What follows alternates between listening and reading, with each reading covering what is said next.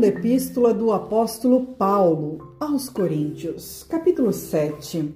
Ora, amados, pois que temos tais promessas, purifiquemo-nos de toda a imundícia da carne e do espírito, aperfeiçoando a santificação no temor de Deus. Recebei-nos em vossos corações. A ninguém agravamos, a ninguém corrompemos de ninguém buscamos o nosso proveito. Não digo isto para vossa condenação, pois já antes tinha dito que estais em nossos corações para juntamente morrer e viver. Grande é a ousadia da minha fala para convosco, e grande a minha glória a respeito de vós. Estou cheio de consolação, transbordo de gozo em todas as nossas tribulações alegria do apóstolo na aflição. Porque, mesmo quando chegamos à Macedônia, a nossa carne não teve repouso algum. Antes, em tudo, fomos atribulados. Por fora, combates, temores por dentro.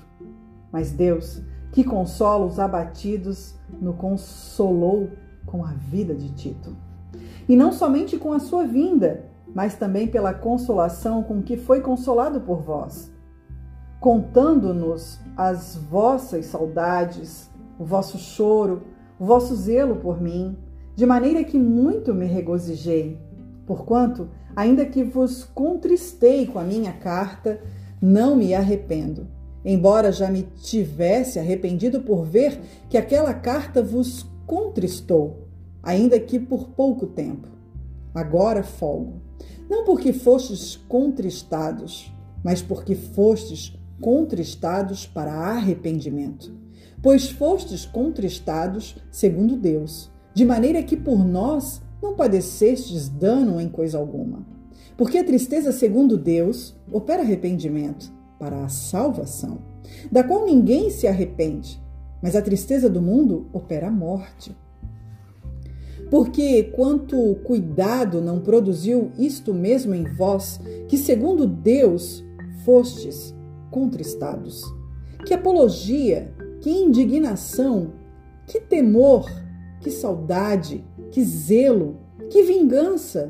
Em tudo mostrastes estar puros neste negócio.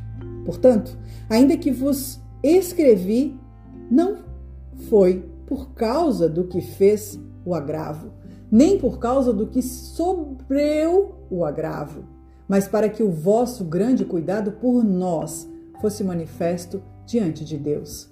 Por isso, fomos consolados pela vossa consolação e muito mais nos alegramos pela alegria de Tito, porque o seu espírito foi recreado por vós todos.